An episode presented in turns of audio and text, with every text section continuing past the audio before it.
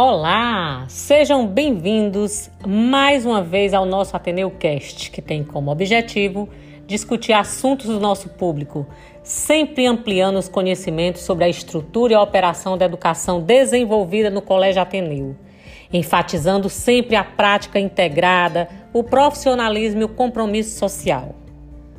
Eu sou Vanderlânia e estou de volta para apresentar mais um episódio.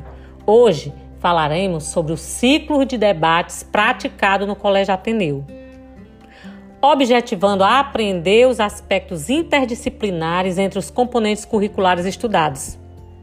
E para esta conversa, trouxemos um profissional de excelência, muito compromissado nesse exercício profissional e com vasta experiência na área. Me refiro ao nosso amado professor Jean Formiga, filósofo com habilitação em sociologia e psicologia geral, especialista em gestão escolar e também filosofia clínica, mestre em filosofia pela UFC. Agora, iniciando uma pós-graduação na área da psicopedagogia. Além, gente, de um currículo invejável, um parceiro, um amigo e um educador de mão cheia.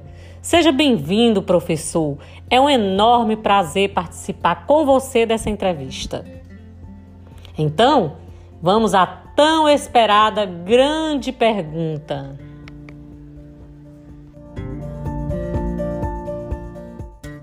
O debate é um gênero oral da ordem do argumentar. A participação em um debate, professor, exige dos envolvidos a elaboração e defesa de opiniões. Baseada nessa afirmativa, professor Jean Formiga, qual seria a importância do exercício argumentativo, ou seja, o ciclo de debates em sala de aula? E aí, Val, tudo bem? Bom, prazer participar desse podcast. É esclarecer um pouco sobre o projeto Ciclo de Debates né, e dizer que essa tua primeira questão aí, primeira pergunta, ela faz parte do objetivo geral e do objetivo específico né, do projeto, que é estimular a rotina de estudo do aluno com temas mais importantes e diversos, relevantes né, da atualidade, para que ele se prepare melhor, para que ele tenha uma boa argumentação, tenha uma boa fundamentação e desenvolver a partir dessa argumentação também os aspectos da oratória, da retórica e da sua eloquência. Outros, outras Outros objetivos que nós podemos mencionar é que o aluno, ele, além de compreender melhor os assuntos, porque ele vai ter que fazer uma pesquisa né, das, dessas principais temáticas fundamentais à sociedade, ele vai poder desenvolver também e ampliar sua capacidade de ideias. Ele vai ficar um aluno, vai ter mais segurança nos seus fundamentos, vai ser mais sagaz, ele vai criar mais um espírito de liderança, portanto, de confiança, ampliando assim a sua autoestima acadêmica, não vamos deixar de, de mencionar isso, que a escola, ela, a escola em si, ela é um centro acadêmico, né? e exercendo aí a sua autonomia do pensar, ou seja, a sua emancipação de realizar e de, de, de expor os seus pensamentos. Hum, excelente, Jean. Então, é importante deixarmos claro que não podemos trabalhar o ciclo de debate em sala de aula de qualquer maneira, não é isso? Então, essa atividade apresenta regras e procedimentos específicos, o que a gente sabe que requer tempo e preparação para acontecer. Além disso, sabemos que é necessária a utilização de algumas estratégias para auxiliar o desenvolvimento dessa tarefa, principalmente no que se refere à mediação. E dentro da sua proposta pedagógica, que é assim um exemplo, como se dá essa mediação? É, a mediação, Val, ela se dá assim. Nós temos uh, o fechamento do ciclo, que geralmente ocorre no final do, do, do, ano, ou do quarto bimestre. Aí sim, nós temos todo um desenrolar feito de uma forma mais, vamos dizer assim, catedrática, né, minuciosamente é, cronometrada. Mas na condução do debate até o ciclo final, né, nós deixamos o, o, aluno à vontade para ele dar suas respostas. Nós fazemos a, a exposição do tema, claro, né? Às vezes ilustramos o tema com vídeo com a imagem, com uma música. E aí, a partir daí, levamos algumas reflexões. Geralmente eu exponho algumas reflexões, o aluno ele fica à vontade de escolher a reflexão, a primeira, a segunda, a terceira, a quarta ou a quinta, e ele dá a, a sua resposta. Claro que sempre há discordâncias, e essas discordâncias ficam, ficam bem claro, bem claro que faz parte do processo, mas há um respeito muito grande nas falas dos debatedores, dos alunos. Os alunos terminam de, um termina de expor, por exemplo, o outro pede licença para discordar, que faz parte do processo, né? mas sempre dentro daquele espaço de respeito, de tolerância, que é o que se propõe né, no ciclo.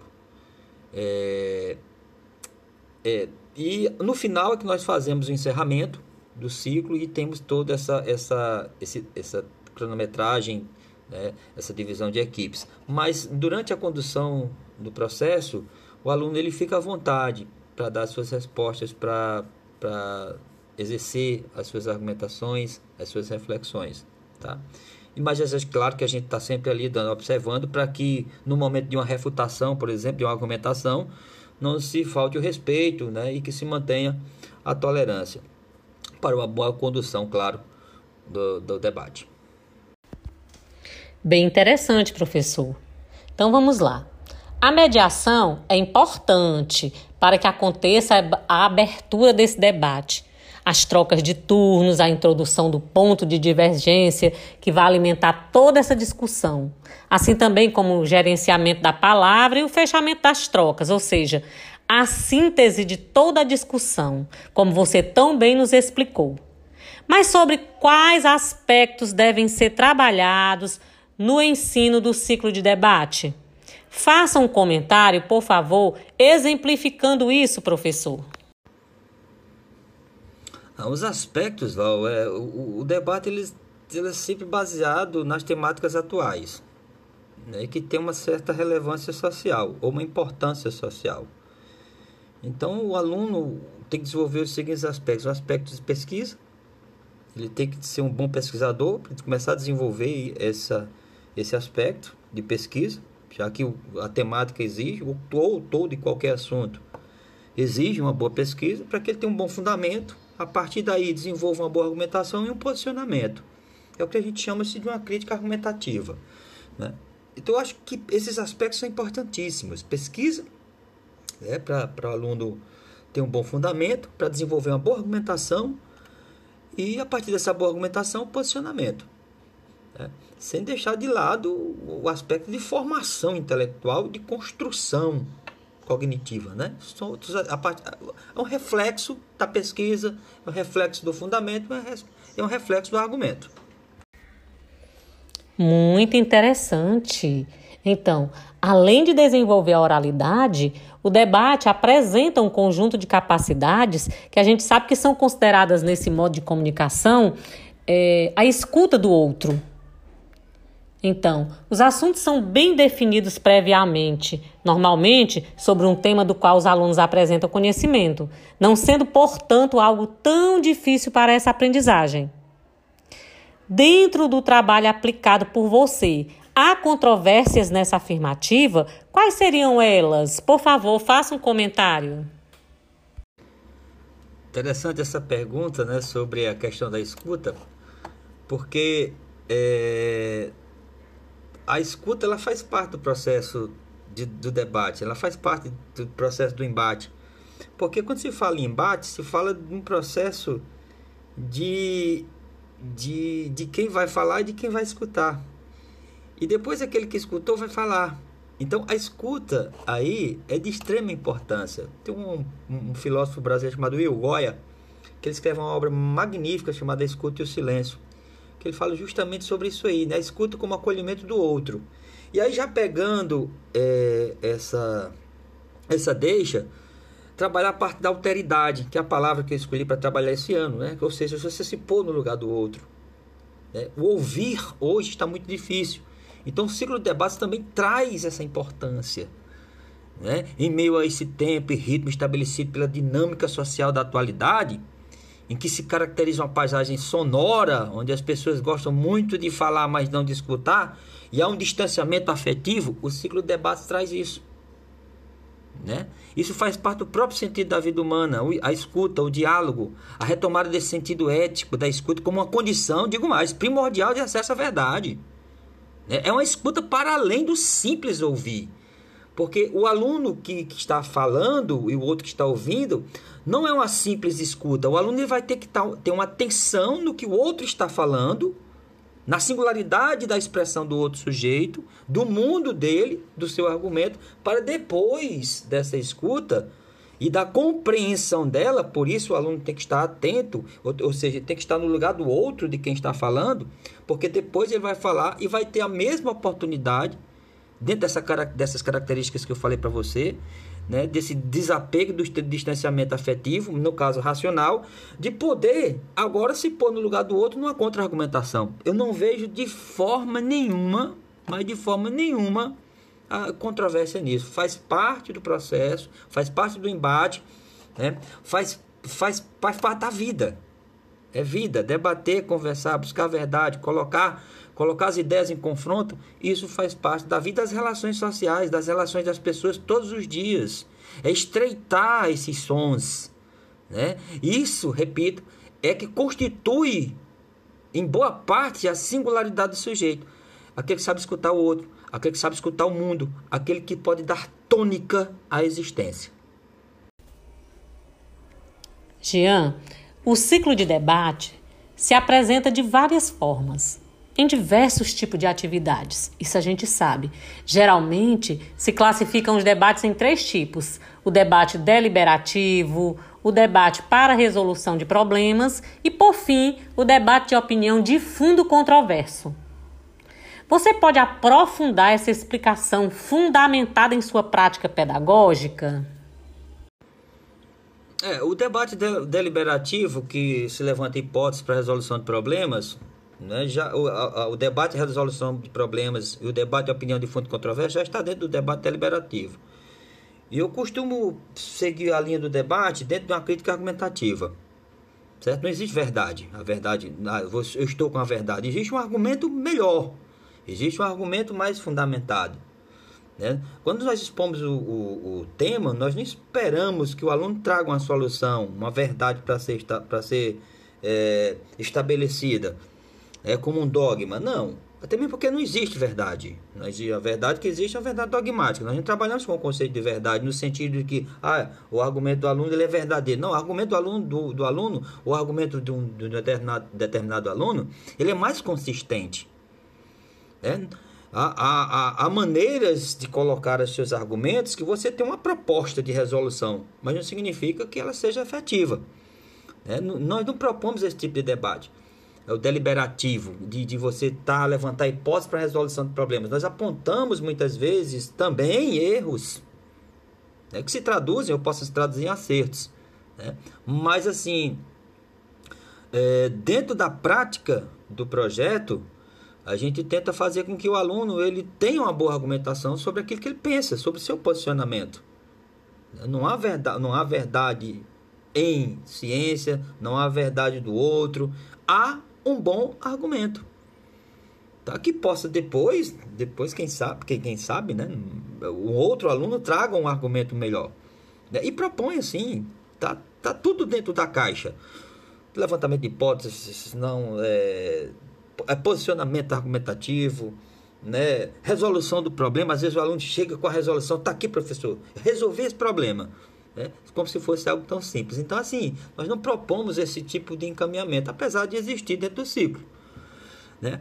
Mas, assim, o que nós queremos é que o aluno ele siga algumas características, ou tenha algumas características dentro da sua argumentação, que é a característica da pesquisa, característica da fundamentação, uma boa argumentação e de um bom posicionamento.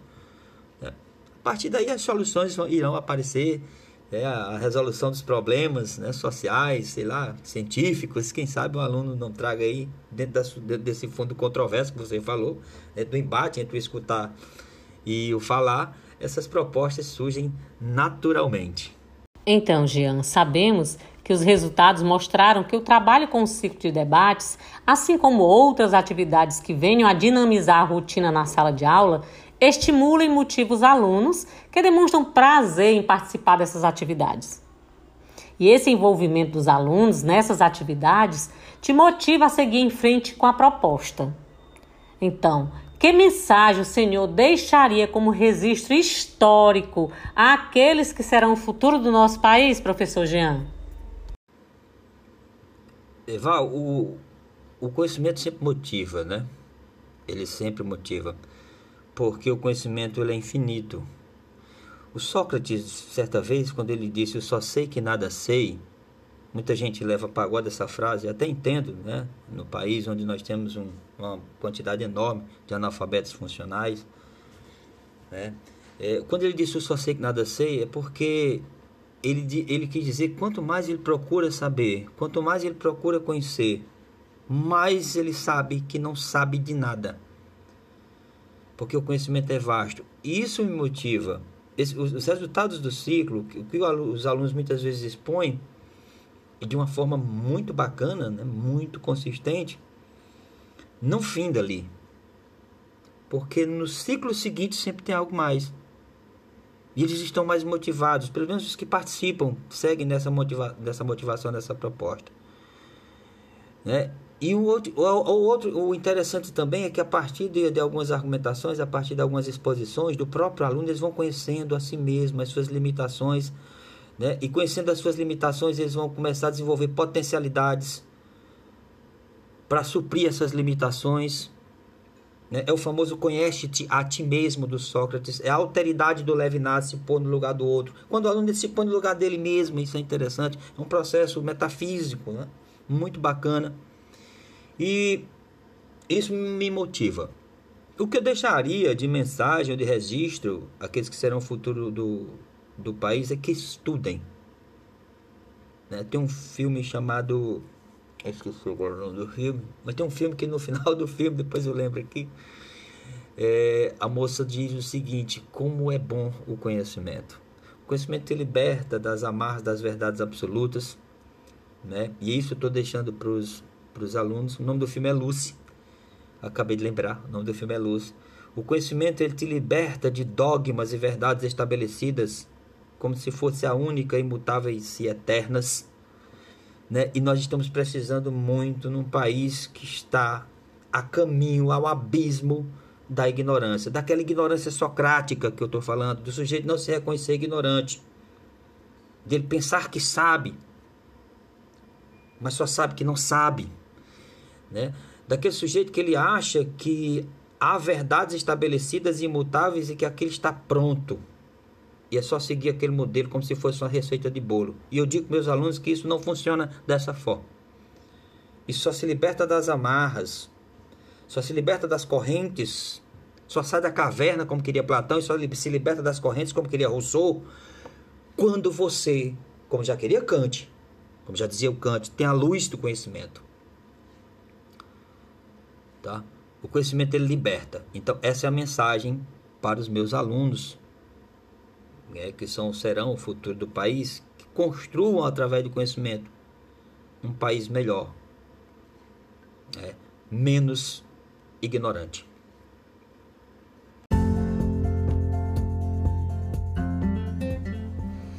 Jean, acredito muito que a educação tenha certamente a missão de transmitir conhecimentos, conhecimentos reais, argumentativos, como você tão bem nos explicou. Não basta somente aprimorar habilidades, não é verdade, professor? Porque a gente sabe que a verdadeira educação não consiste somente em ensinar a pensar, mas em aprender a pensar sobre aquilo que se pensa. E isso você deixou bem claro. Então, o Colégio Ateneu só tem a agradecer por seu trabalho, por sua dedicação e seus conhecimentos. Obrigada, professor.